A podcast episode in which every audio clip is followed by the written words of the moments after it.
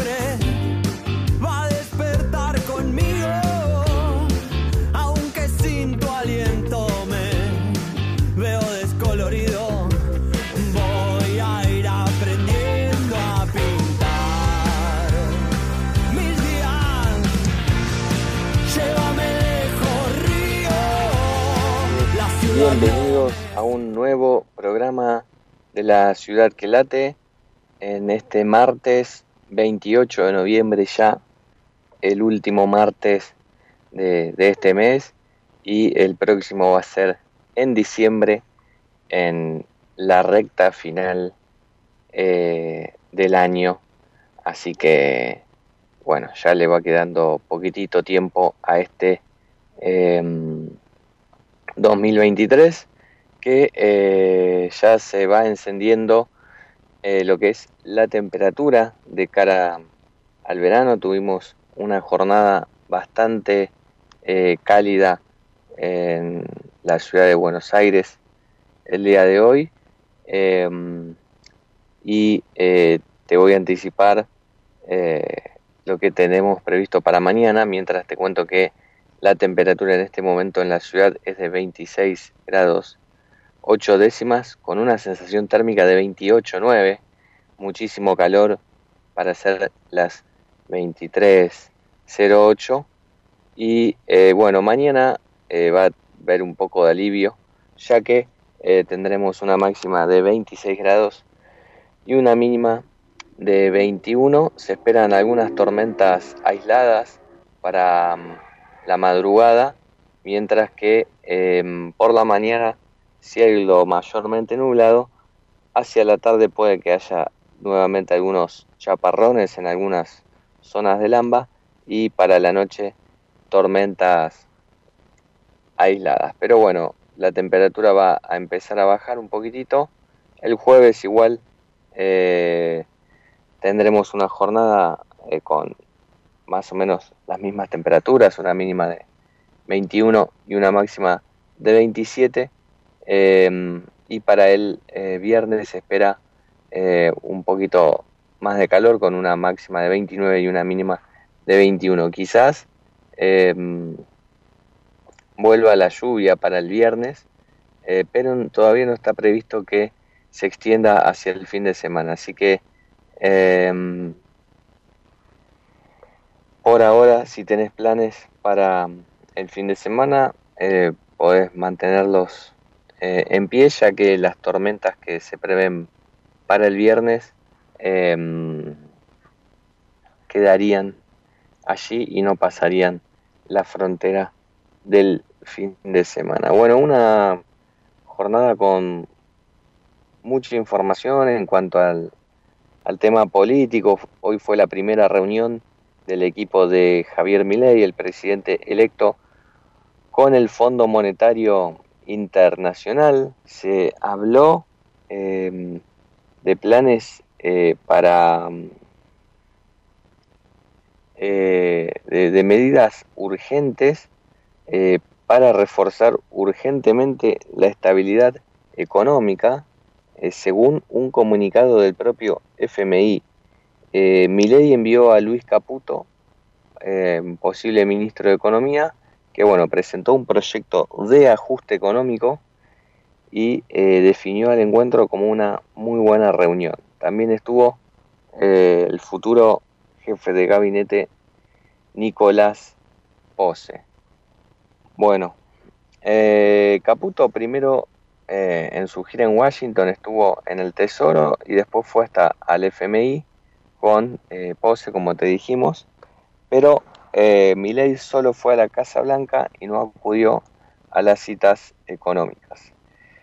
Caputo y Pose fueron recibidos por Michael Kaplan, secretario adjunto para el hemisferio occidental, y por Jay Shambaugh, secretario adjunto para asuntos internacionales.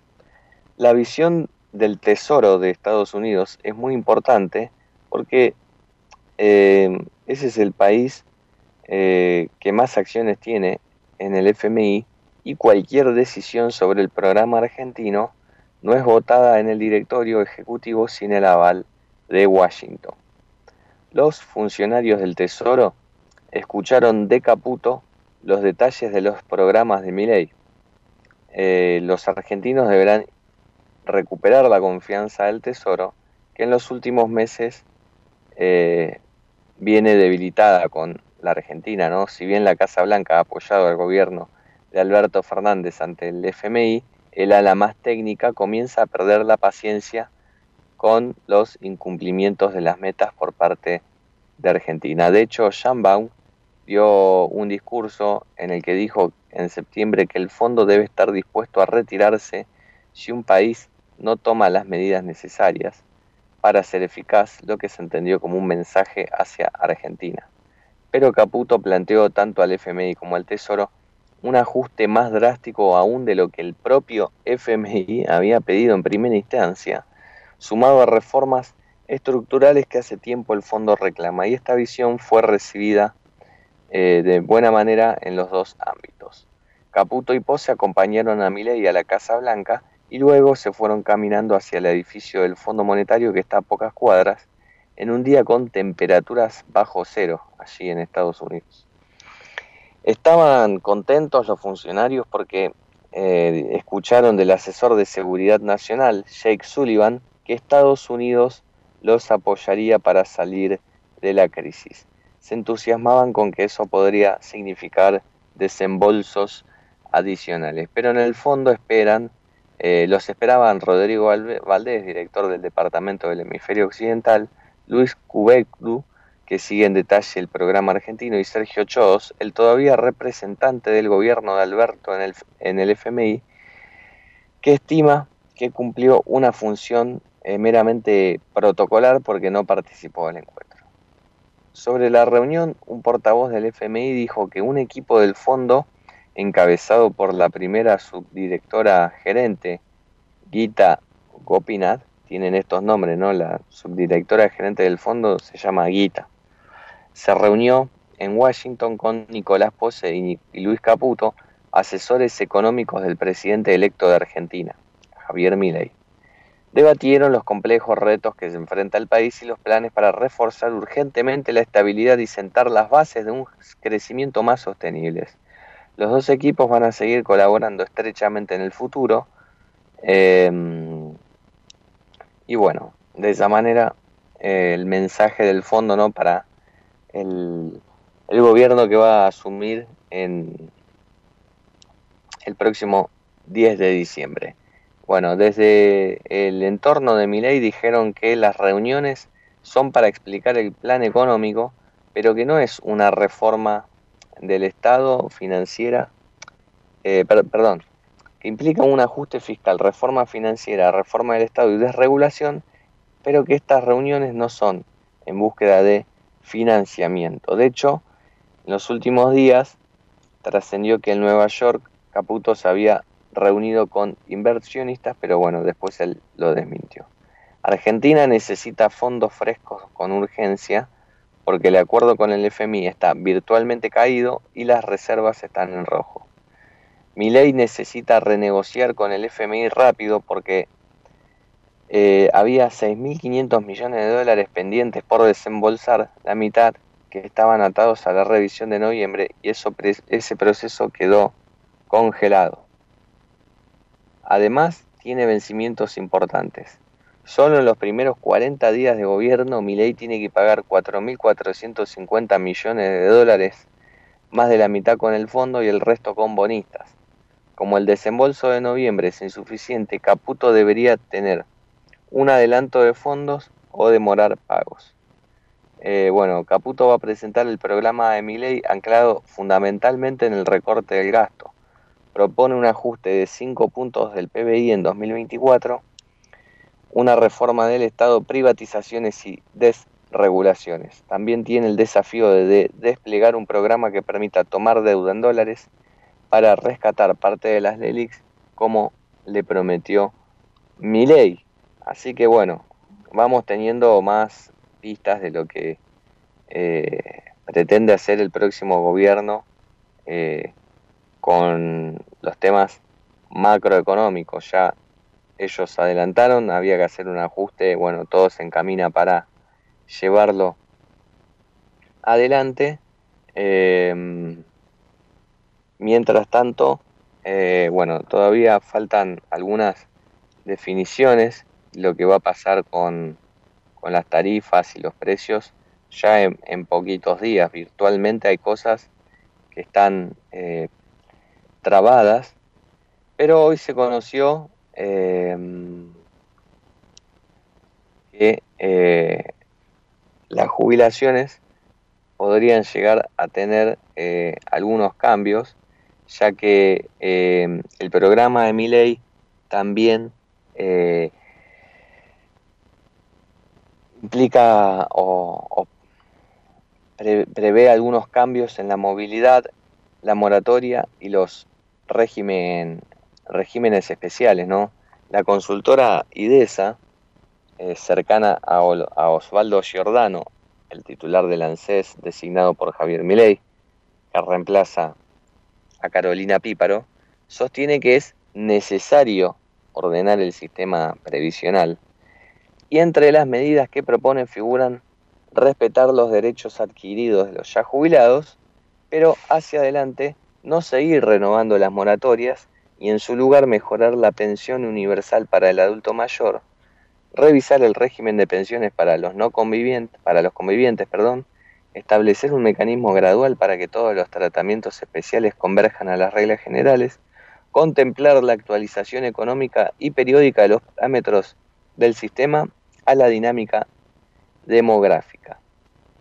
Jorge Colina, titular de IDESA, admite que en promedio los jubilados perdieron casi un tercio de su haber en los últimos seis años, incluso quienes se benefician con el bono adicional que discrecionalmente dispone pagar el gobierno. Cobran un 12% menos que en 2017. Usando como herramienta la muy alta inflación, el gobierno redujo el poder de compra de las jubilaciones. Así, a modo de ejemplo, en 2017 el gasto en jubilaciones ascendía al 8% del PBI con una tasa de inflación promedio anual del 27%, mientras que en 2022 la tasa de inflación promedio anual fue del 72%, pero el gasto en jubilaciones cayó al 6,3%. Es muy difícil sostener un plan de estabilización si las erogaciones previsionales recuperan ese 1,7% del PBI que se licuó en los últimos seis años. Hasta ahora, las jubilaciones se fueron ajustando por la vía de la mayor inflación con relación a la fórmula de movilidad que se calcula sobre índices que tienen un rezago de tres meses. Entonces, como la fórmula de movilidad actualiza con retardo las jubilaciones, si la inflación se reduce, eh, las jubilaciones tienden a recuperar automáticamente lo perdido durante la aceleración inflacionaria. Esa expansión del gasto es de una magnitud suficiente como para desestabilizar la macroeconomía, impidiendo sostener la estabilidad de precios.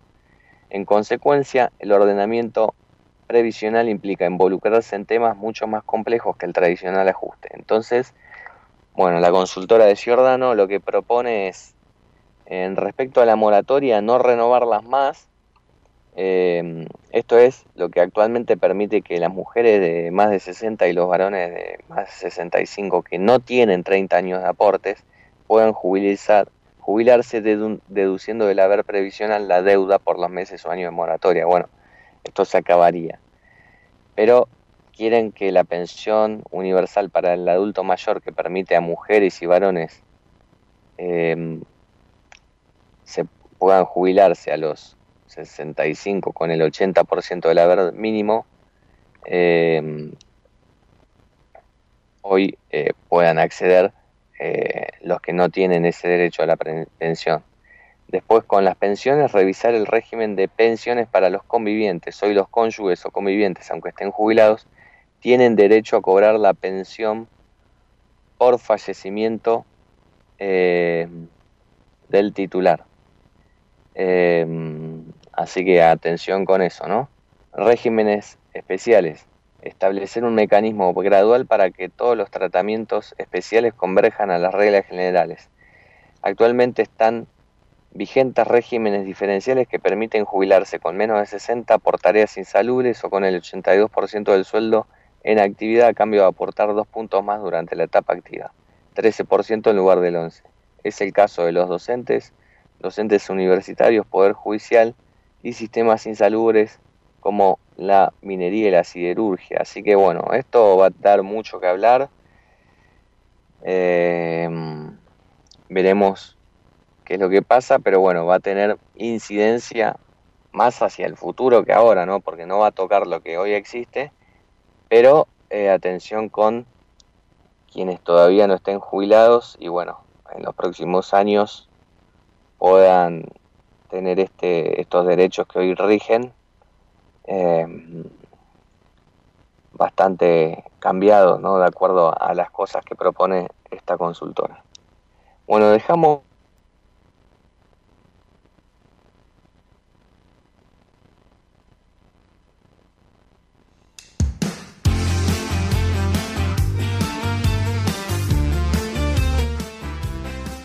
Bien, acá estamos de regreso.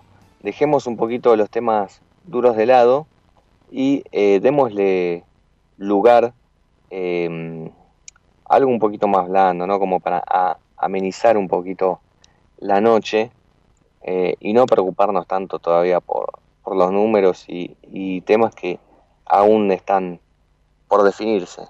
Pero en metáfora con, con todos los cambios que, que se están dando y eh, las danzas de nombres y la construcción de este nuevo esquema o rompecabezas que va a tener la, Argentina, te propongo que escuchemos la anécdota de bolsillo de Mariano García que se titula Franklinstein.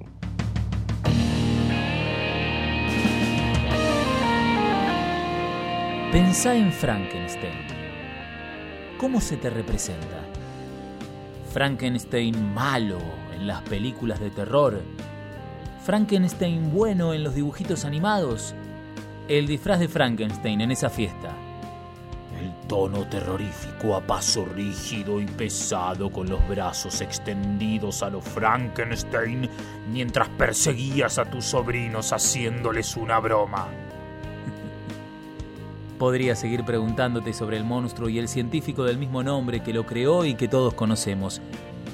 Pero ahora que mi propuesta cayó como un rayo que le dio vida al Frankenstein en tu cabeza, tenés que saber que en la novela que publicó Mary Shelley en 1818, Frankenstein no cobra vida gracias a la caída de un rayo que lo llena de energía eléctrica hasta ponerlo de pie. Ese detalle podríamos decir que es una donación de la industria del cine ya entrado el siglo XX para hacer más espectacular la historia.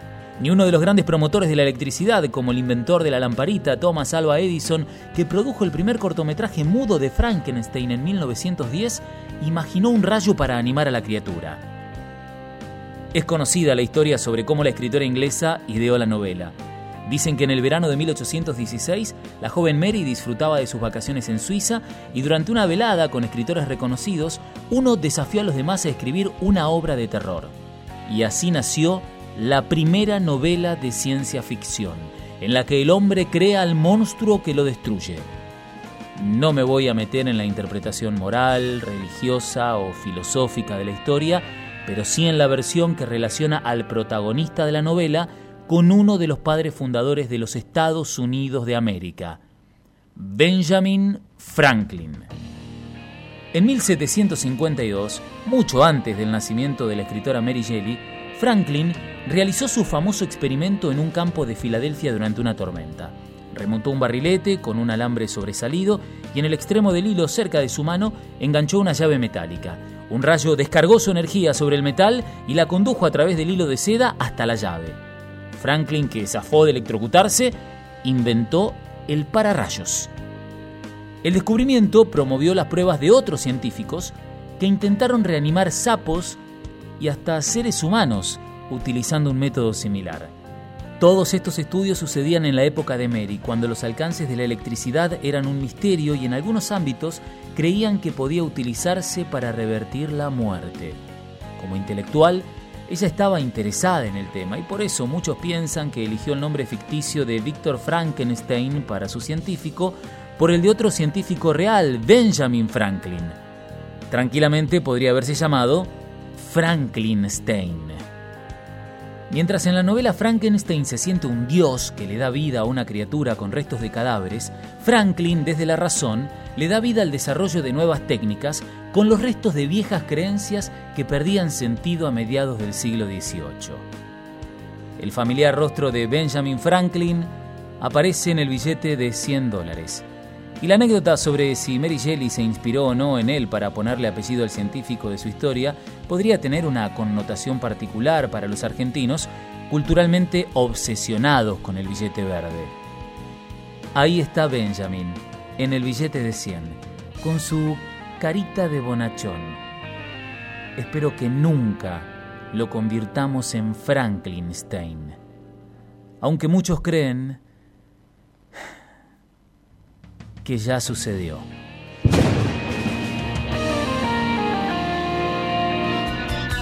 Vamos la radio, somos tu voz. Vamos con eco, siempre la verdad y la mejor información. Informate en ecomedios.com. Seguinos en Facebook, Ecomedios Live. La inseguridad golpea a toda la provincia de Buenos Aires. Acá, en Vicente López, tenemos la convicción de combatirla todos los días. Por eso desde hace años venimos sumando tecnología a favor de la seguridad. Porque cuantas más cámaras y puntos seguros tengamos, más rápido podemos prevenir y actuar ante los delitos. Tu seguridad, nuestra prioridad. Vivamos Vicente López. Lanús es el primer municipio en incorporar el uso de armas no letales para equipar a las fuerzas de seguridad municipales que desarrollan tareas de prevención en zonas de alto tránsito como centros comerciales, estaciones de trenes y centros de transbordo. Queremos agentes de seguridad más preparados, especializados y mejor equipados para enfrentar el delito urbano. Informate en lanús.gov.ar. Lanús nos une.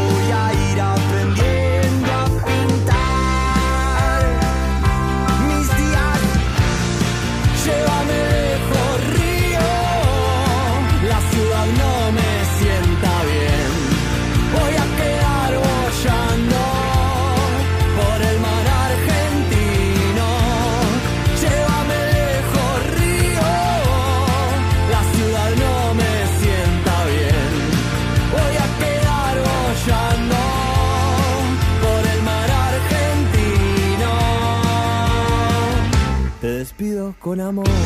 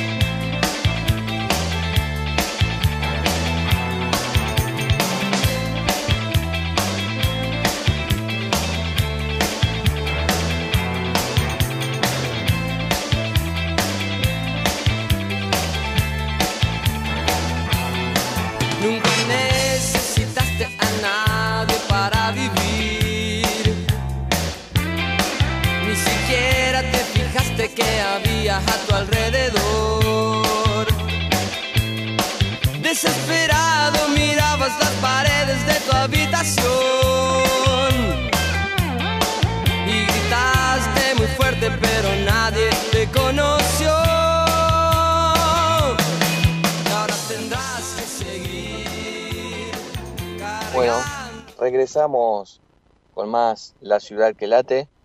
Estamos en vivo, son las 23.35 y eh, llegó el momento de darle la bienvenida al señor Gabriel Di Nicola. Buenas noches, Chicho, ¿cómo te va? ¿Qué tal, Mariano? Muy buenas noches, ¿cómo andás? Bien, bien, gracias por la paciencia, Chicho. Eh, ¿Me escuchás bien ahí? Yo te escucho perfecto, ¿vos? Bien, bien, gracias. Sí, sí, te, te escucho bien también. Bueno, gracias a Gerardo por, por trabajar ahí con, con la conexión. Chicho, eh, calorcito hoy, ¿no? Calor, calor, mucho calor. Pero bueno, se viene la época del calor. Sí, pero bueno, a esta hora con 28 de sensación térmica para noviembre todavía, eh, paremos un poco la mano. Es muy temprano todavía. Sí, es verdad. Veremos, ojalá no tener las temperaturas que hubo en Brasil hace poco, por el cambio climático, ¿no? Totalmente, totalmente, porque bueno, si no va a ser un verano difícil, ya venimos de varios veranos con, con temperaturas altísimas, así que esperemos que, que esto sea solo un accidente.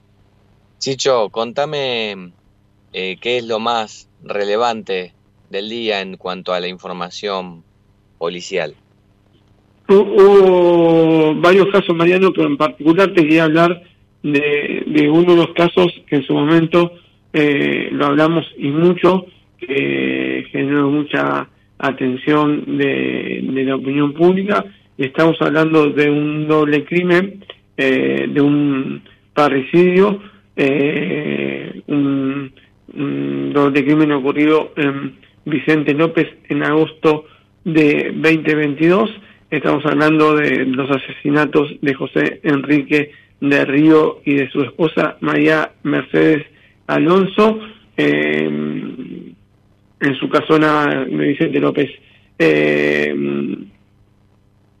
y, ¿Y por qué te quería hablar de este caso cuando eh, ya pasó un año y medio, eh, no, un año y medio, todavía no, un año y tres meses eh, del homicidio, porque justamente hoy se realizó una audiencia clave, Mariano, en el Tribunal Oral de... eh, en el Tribunal Criminal Oral número 7 de San Isidro, que va a tener a su cargo el, el juicio, un juicio que va a ser un juicio por jurados. Todavía no sabemos si va a ser en 2024 o 2025, pero lo cierto que hoy eh, se hizo una audiencia entre las partes, la jueza María Coelho, que va a ser la jueza a cargo del debate, eh, o sea, la jueza colegiada, después habrá 12 ciudadanos que van a determinar si el, uno de los hijos de, la, de las víctimas eh, Martín de Río es culpable o inocente de este brutal crimen a balazos, eh, como te decía, ocurrido en una casona de Vicente López, más precisamente en el garage de la propiedad donde vivían las víctimas. Bueno, hoy eh, Martín de Río salió de, la unidad penal número 48 de San Martín y fue trasladado a eh, la sede del tribunal eh, y además que estuvieron sus abogados y dos de los dos de los fiscales que eh, intervinieron en la investigación y el abogado Félix Infante que representa a, a el hermano eh, del acusado Diego del Río y, y es decir eh, también hijo de las víctimas asesinadas a balazos. Hoy que se hizo una audiencia donde cada uno eh, presentaron las pruebas, eh, se habló de lo que va a pasar en el juicio, se trató de, de, de una audiencia donde no hubo eh, tecnicismo, sino que se trató de hablar de un lenguaje llano para eh, porque en ese lenguaje llano van a tener que hablar cuando empiece el debate para que lo entiendan los ciudadanos que harán las veces de, jurados, ¿no? Sí, una estrategia, la del eh, juicio por jurados, eh, que en este caso, corregime si no me equivoco, lo propuso la Fiscalía.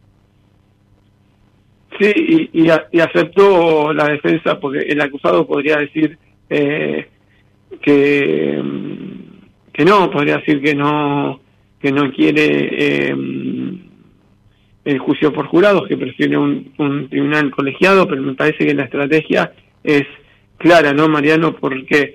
Porque mm, eh, para que él pueda ser condenado, las 12 personas eh, que conforman el jurado, las 12 personas tienen que votar eh, eh, en forma unánime, digo. es decir, si hay una sola de las personas que no cree que es culpable, eh, podría zafar. Pero bueno, es lo cierto que los fiscales están convencidos que hay numerosas pruebas para eh, que los 12 ciudadanos eh, que van a formar parte del jurado popular, del juicio por jurados, encuentren culpable al hijo menor de las víctimas. Que hoy estuvo Mariano en la audiencia, eh, según las fotos eh, de la agencia de noticias Telan, creo que fue el único medio que eh, eh, presenció la parte previa al inicio, pues después no se podía estar presente en los medios de comunicación, eh, registró a Martín de Ríos y se lo ve mucho más delgado de, de las imágenes que conocimos en el momento en que fue detenido. Siempre estuvo esposado, eh, sentado a un costado de sus abogados y lo cierto es que eh, no emitió ninguna eh, eh, palabra durante la hora, poquito más de una hora que duró la audiencia. Bien, así que bueno, aprovechó para ventilarse un poco, eh, pero se lo vio un poquito cabizbajo, desmejorado, ¿no? Eh, con- Así es. Por un lado, se lo pudo ver un poco más prolijo, eh, por lo menos en su barba, eh, en su aspecto, eh, que el momento de, de la atención, que se ve que fueron horas eh, álgidas desde que mm, supuestamente, según creen los fiscales, mató a sus padres hasta que fue detenido cuando estaba entrando al barrio eh, de Norrelda donde vivía. Eh, pero sí, eh, fuentes que precisaron en la audiencia dijeron que estuvo cabizbajo eh, eh, durante el momento que hablaban tanto sus abogados como los fiscales. Bien, ¿y qué pasó con la mujer que estuvo detenida en un primer momento, eh, Nina Aquino? Aquino. Bueno, Nina Aquino va a ser eh, una de las testigos eh, principales de- del juicio eh, y eh, que seguramente va a declarar y va a tener que decir va a decir mucho, ¿no? Sí, porque, Porque era bueno, una de las personas que más tenía el día a día de, del matrimonio y mm, a, a quien en su momento detuvieron como sospechosa por porque supuestamente le habían encontrado un va no le encontraron un monedero que era de de, de la mujer de- del matrimonio pero ella después contó que se lo había regalado.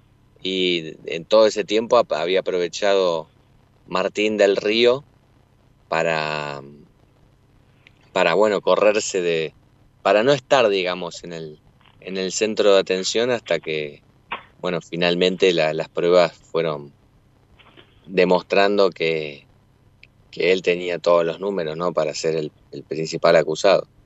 No solo eso, Mariano, él, eh, según sostuvieron en, un par de dictámenes los fiscales, con su declaración cuando todavía era testigo, insinuó o quiso llevar a los investigadores hacia la pista de, de Nina Aquino, de la empleada doméstica.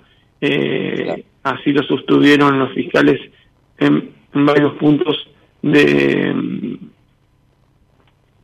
de su de su acusación eh, dijeron que intentó eh, plantar pistas para desviar a los investigadores y justamente lo que vos referías del monedero de María Mercedes Alonso, la madre del, del- del río, que tenía eh, mm,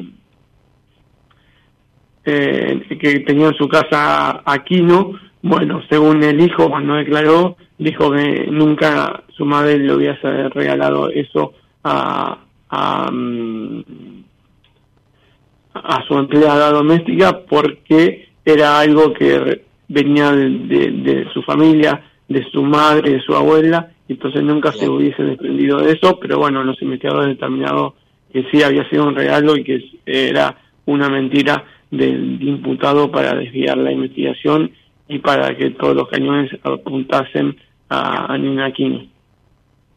Sí, sí, bueno, tremendo. Un caso que, que, bueno, igual todavía va, como dijiste, va a haber que esperar hasta el juicio, porque eh, 2024-2025 todavía no está definido, así que, eh, pero bueno, estamos hablando de uno de los crímenes más resonantes de los últimos años. Así es, así es, Mariano, un doble crimen eh, eh, que conmovió a todos y que seguramente el juicio va a ser muy eh, seguido, muy eh, que tendrá un gran interés por parte de, de la opinión pública de la sociedad eh, no te voy a decir que va a ser como el de Fernando Baez Sosa, que este año eh, a principio de enero comenzó y tuvo, entre comillas, mucho rating, tanto de la televisión como de los portales de noticias, pero seguramente va a ser eh, algo eh, que va a tener un gran interés.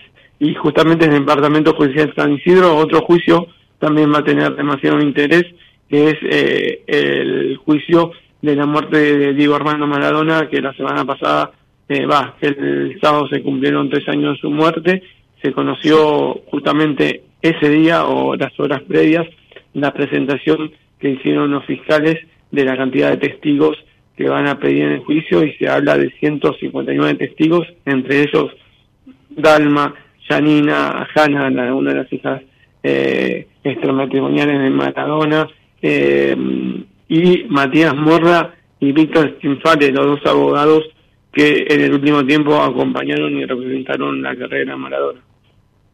Sí, sí, sí, totalmente. La verdad que, que un caso que va a tener todo el, el centro de atención, ahí los imputados son el neurocirujano Leopoldo Luque, la psiquiatra, psiquiatra- Agustina Kosachov y El psicólogo Carlos Díaz, después hay dos enfermeros y, gente y- de y Swiss eh, Medical.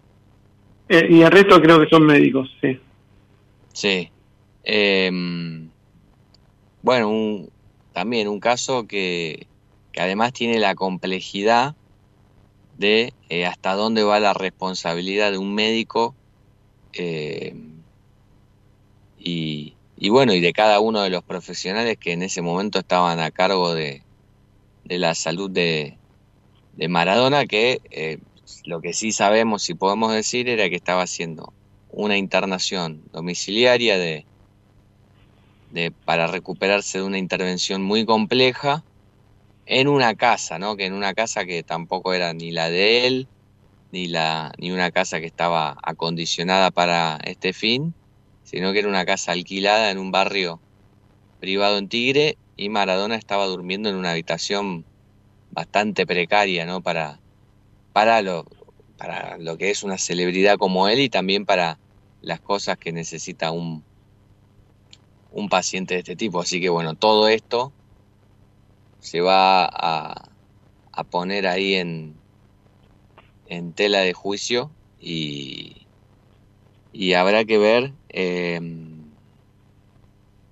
que, cómo, cómo se desarrolla este debate, eh, qué otros testigos pueden citar eh, los abogados defensores y, y cuál es finalmente la decisión de la justicia para con estas personas que eh, por lo pronto esperan en, en libertad eh, el inicio de este juicio. Todavía no tiene fecha. No tiene fecha, eh, se calcula que va a ser en 2024, así que va a ser otro eh, momento álgido en los tribunales de San Isidro, ¿no? Sí, sí, sí, totalmente.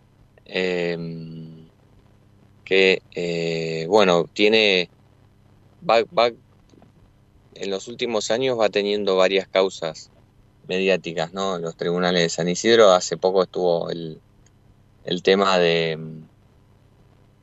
del hijo de Storani, eh, después el año pasado pa- el caso Pachelo, el que viene Maradona de- del Río, eh, se dio ahí una seguidilla de, de casos Y ahora, justa- ahora justamente en la semana que viene, en los tribunales de San Isidro se conoce eh, la pena, eh, o mejor dicho, el veredicto para las personas juzgadas por, seguramente vos te acordás, el crimen del mago Alex y su novia, un crimen que, mm, que ocurrió en. San Fernando y que y cuyos eh, acusados fueron detenidos en Parque Patricio cuando estaban tratando de robar la casa de las víctimas.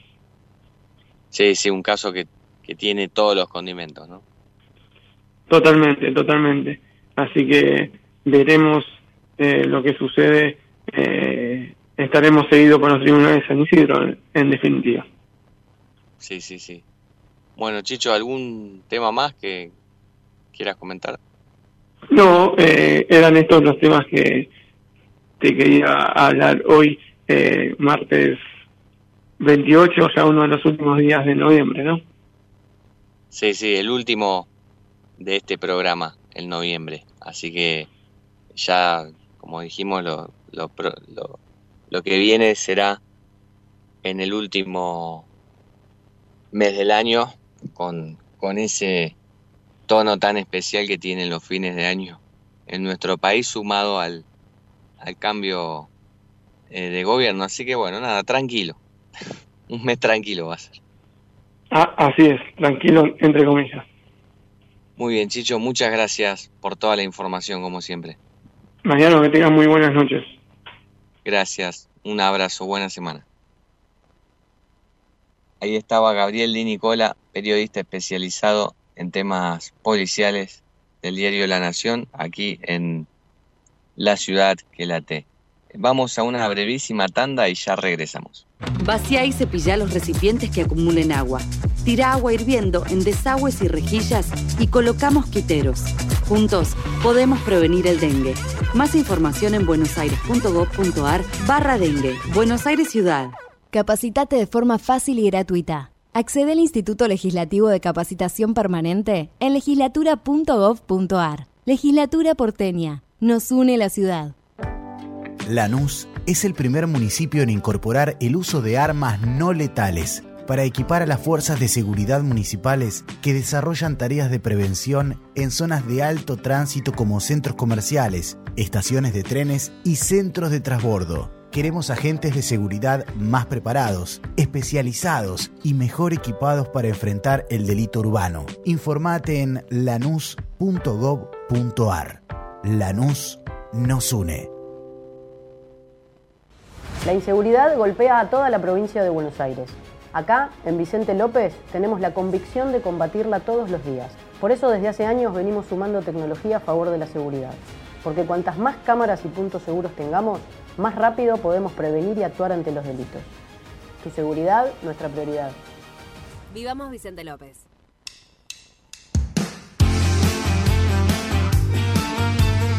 Regresamos con más La Ciudad que Late y ya nos vamos acercando al final del programa, pero antes te propongo escuchar un poco de música eh, y ya enseguida continuamos con la última información que tenemos del día.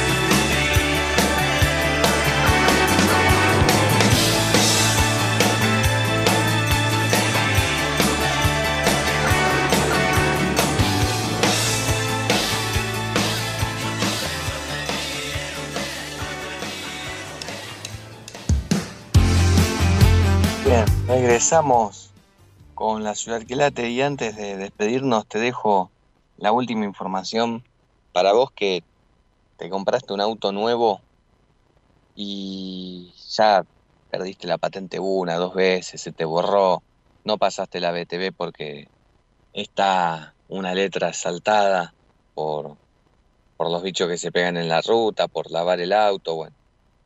Eh, se sabe que quienes tienen la patente larga, la patente nueva, que desde 2019 para acá empezó a circular en, en la Argentina, eh, tienen muchos de estos problemas porque se las roban, se caen, se rompen, se borran. Pero el problema viene a la hora de reponerla, porque mm, hay demoras, hay faltantes eh, y las patentes no se consiguen. Entonces tenés que andar con el papel de, permiso para circular con una patente blanca con letras rojas pegadas al parabrisas. Bueno, la eh, Dirección Nacional de los Registros Automotores tuvo una decisión con este tema. Por falta de insumos y hasta cuatro meses de demora, ahora se va a poder circular con las patentes de papel sin vencimiento. Hasta ahora había que renovarlas porque solamente eran válidas por un mes. Pero como los retrasos llegan hasta 120 días, eh, bueno, se, to- se tomó esta decisión a través de una circular de la DNRPA, los registros de la propiedad automotor, y la Casa de Moneda, que es la que está encargada de proveer de estas patentes. Y eh, la vigencia de las patentes provisorias ya no tiene vencimiento como hasta ahora y se va a poder usar para circular hasta que sean reemplazadas por las chapas definitivas.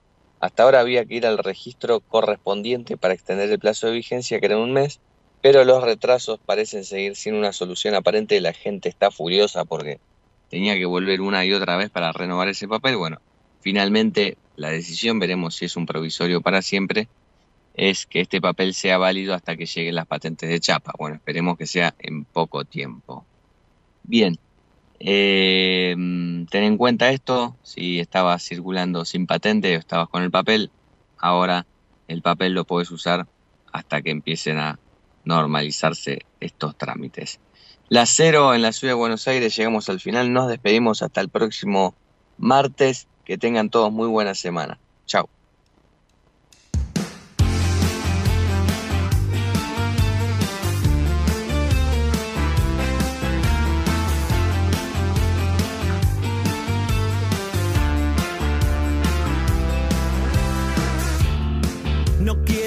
Quiero ser